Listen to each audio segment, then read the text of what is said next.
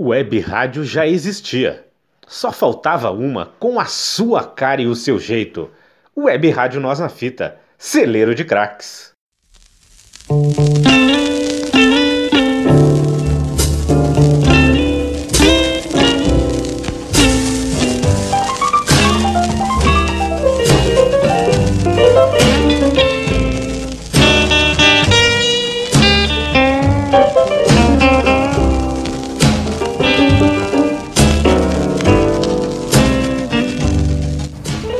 Alô, amigos da web Rádio Nós na Fita. Aqui quem fala é Felipe Braga para o programa Homenagem. Falando hoje sobre Chuck Berry e seu segundo álbum de estúdio, que foi lançado em março de 58. Por que falar desse álbum e não falar da vida dele inteira?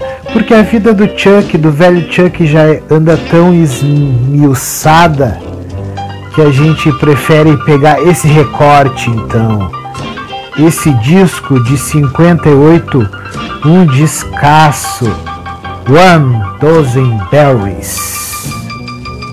Um disco que traz, entre outras músicas, Oh Baby Doll, um grande clássico, eterno, né? Ele foi lançado em março de 58, disco pela Chess Records. Chess Records, que é a célebre gravadora do que Holy Wolf, Muddy Waters, Little Walter, depois inclusive os Rolling Stones gravaram um disco. Era uma das mais importantes gravadoras de blues dos anos 50, responsáveis responsável então por grandes artistas. E um desses artistas que, que gravava por esse selo da Chess Records era justamente o velho Chuck Berry. Então, nesse disco ele apresentou músicas como Rocking at the Philharmonic, Guitar Boogie, Rocking at the Philharmonic in Go. How You've Changed e It Don't Take But Away Minutes. Todas uh, tinham sido lançadas, claro, em singles em rotação de 45 RPM, em compacto. Né? Uh, também foi lançado no Reino Unido em 2012, novamente em CD, alcançando o topo das paradas.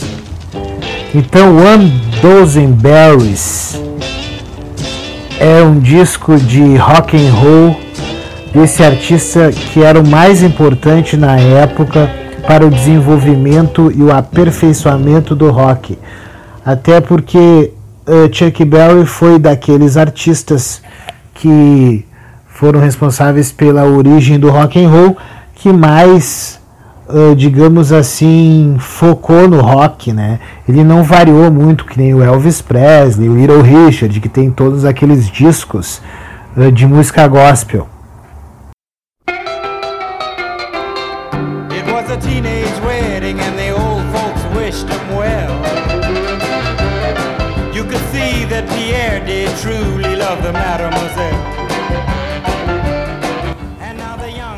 Um guitarrista que com certeza um guitarrista e compositor que com certeza a gente pode dizer que sem ele não haveria os Beatles, não haveria os Rolling Stones, os Beach Boys, Bob Dylan, artistas citados que surfaram na onda da Chuck Berry mania.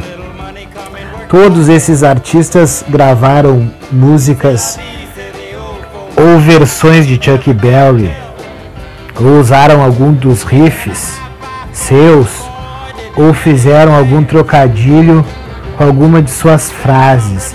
Uh, John Lennon certa vez disse que se o rock tivesse um outro nome seria uh, com certeza Chuck Berry. Então ele conseguiu misturar o rockabilly uh, com uma pegada mais próxima ao rhythm and blues, né? Ele era realmente um espetáculo à parte. Nasceu em Charles Edward Anderson Barry nasceu como Charles Edward Anderson Barry de uma família de St. Louis em 1926. Era um aluno brilhante. Barry desenvolveu um amor pela poesia, olha que importante a poesia no rock, e pelo hard blues no início, ganhando um concurso de talentos do ensino médio com uma versão de guitarra e vocal do número conhecido da banda Jay McShane. O nome da música é Confession, Confession the Blues. Com alguma tutelagem local de um cabeleireiro, barbeiro da época, Barry progrediu de uma guitarra tenor de quatro cordas até o modelo oficial de seis cordas. E logo estava trabalhando no East Center cena do clube Lewis, sentado em todos os lugares que podia. Cheio, ele rapidamente descobriu que o público negro gostava de uma grande variedade de música e estabeleceu a tarefa de poder produzir o máximo possível. O que ele encontrou foram pessoas que realmente gostaram do seu, do seu som, além de músicas do blues e de Nat King Cole que ele tocou do começo. Também se tinha uma visão de um músico negro tocando música caipira branca.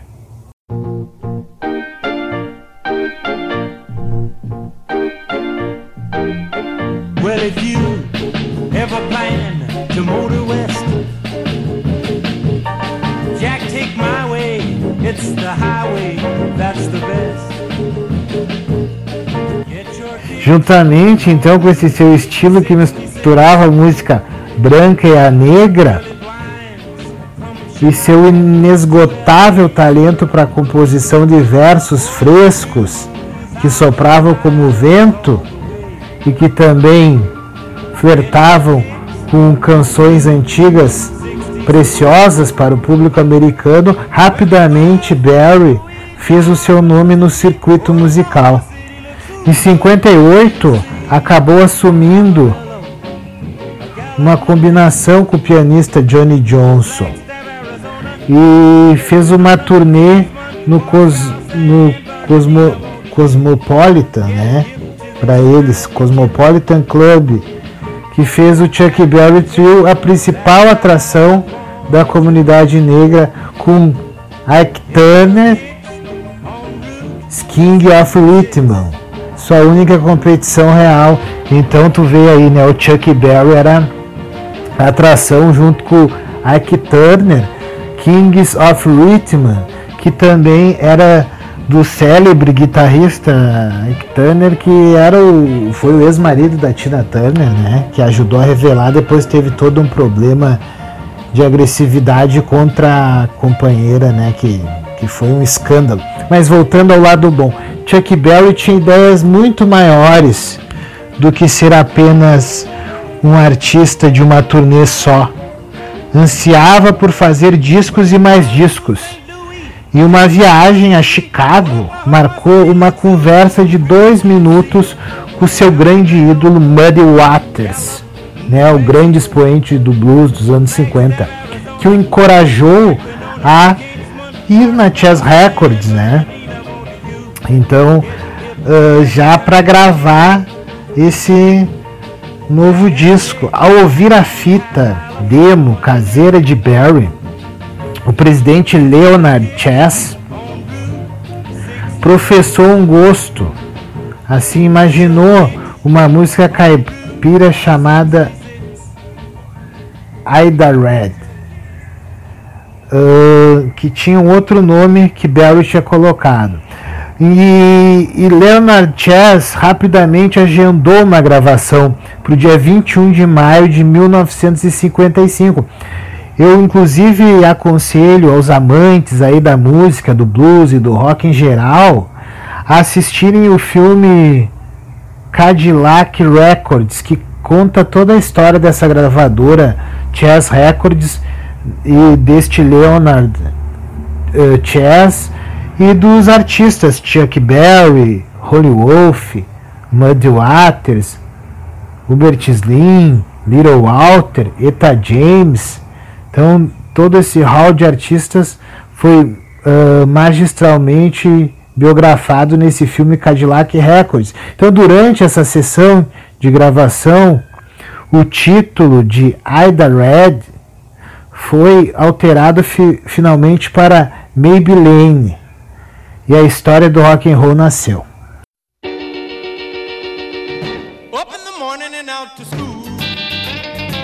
The teacher is teaching the golden rule. American history and practical math. You study them hard and hoping to pass.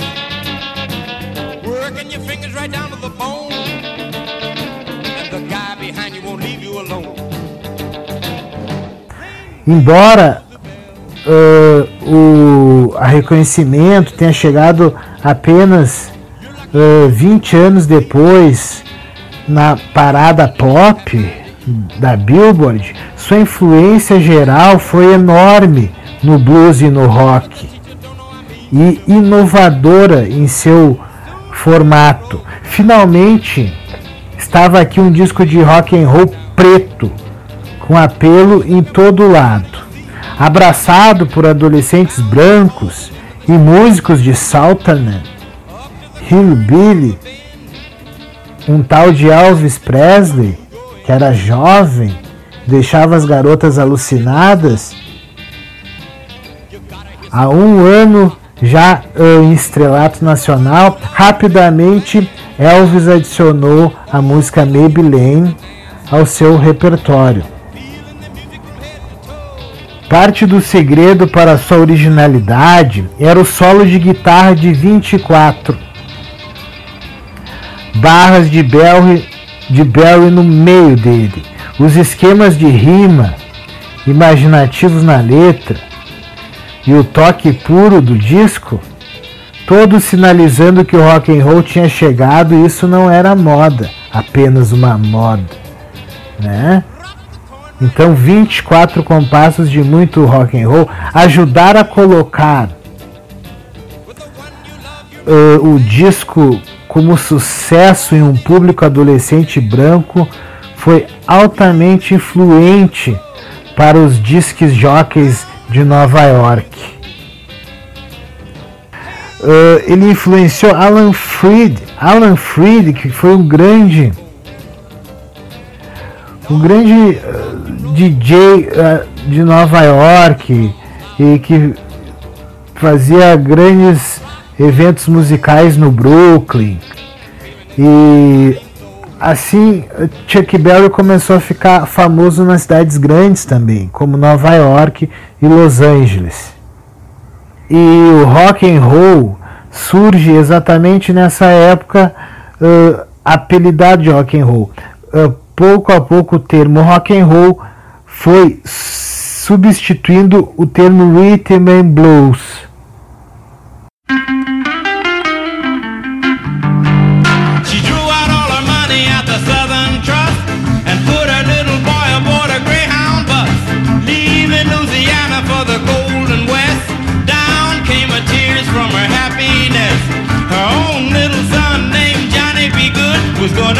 motion pictures E os sucessos de Chuck Berry começaram a ser cada vez mais profundos, rápidos. Cada ano que se passava, um sucesso maior. Cada um desses sucessos prestes a se tornar um clássico do gênero, como Rollover Beethoven, ou Carol, Little Queen, Memphis, Tennessee, Rock and Roll Music, Johnny B. Good. Barry não estava apenas em constante demanda, percorrendo o país em programas de pacotes e aparecendo na televisão, filmes, mas inteligentemente sabia exatamente o que fazer em sua carreira e no show business, um grande administrador. Ele começou a investir fortemente no setor imobiliário em St. Louis e abriu uma night spot, uh, uma boate de rock and roll uh, que acabava com a segregação, onde era, eram misturados os públicos entre brancos e negros. Já sabemos aí antemão pelos outros programas, né, que abordamos artistas do gênero que existia um apartheid nos Estados Unidos muito dramático. Depois, pouco a pouco, devido à iniciativa de grandes influenciadores como Chuck Berry e outras tantas pessoas uh, que lutaram pelos direitos civis e pela uh, diversidade e pela mistura uh, das pessoas. Esses lugares eram de certa forma muito tensos que o público americano não estava muito acostumado e todo mundo estava torcendo para que não desse certo.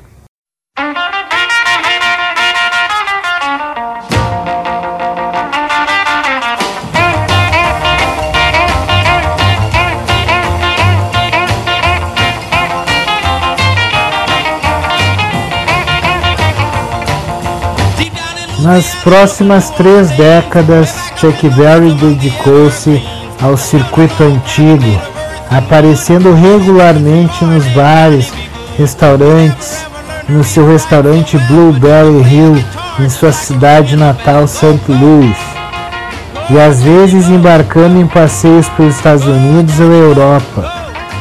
Em várias entrevistas, ele prometeu a existência de um novo disco mas nada foi oficializado, até ele anunciar o lançamento de Chuck em 2017 no seu 90, no seu 90 aniversário. Bell não viveu para ver seu lançamento, ele morreu em sua casa 8 de março de 2007. Chuck tornou-se um álbum póstumo. Atingiu o pico de 94, 49 anos e número 9 no Reino Unido. 49 anos ficou uh, como nono no Reino Unido para todas as suas façanhas fora do palco e aparentemente problemas de andamento com a lei. Chuck Berry continua sendo na epítome do rock e sua música vai durar muito tempo. Porque quando se trata da música dele, todo mundo curte. Tá, pessoal da Nós na Fita? Cansei. Um abraço. Fui.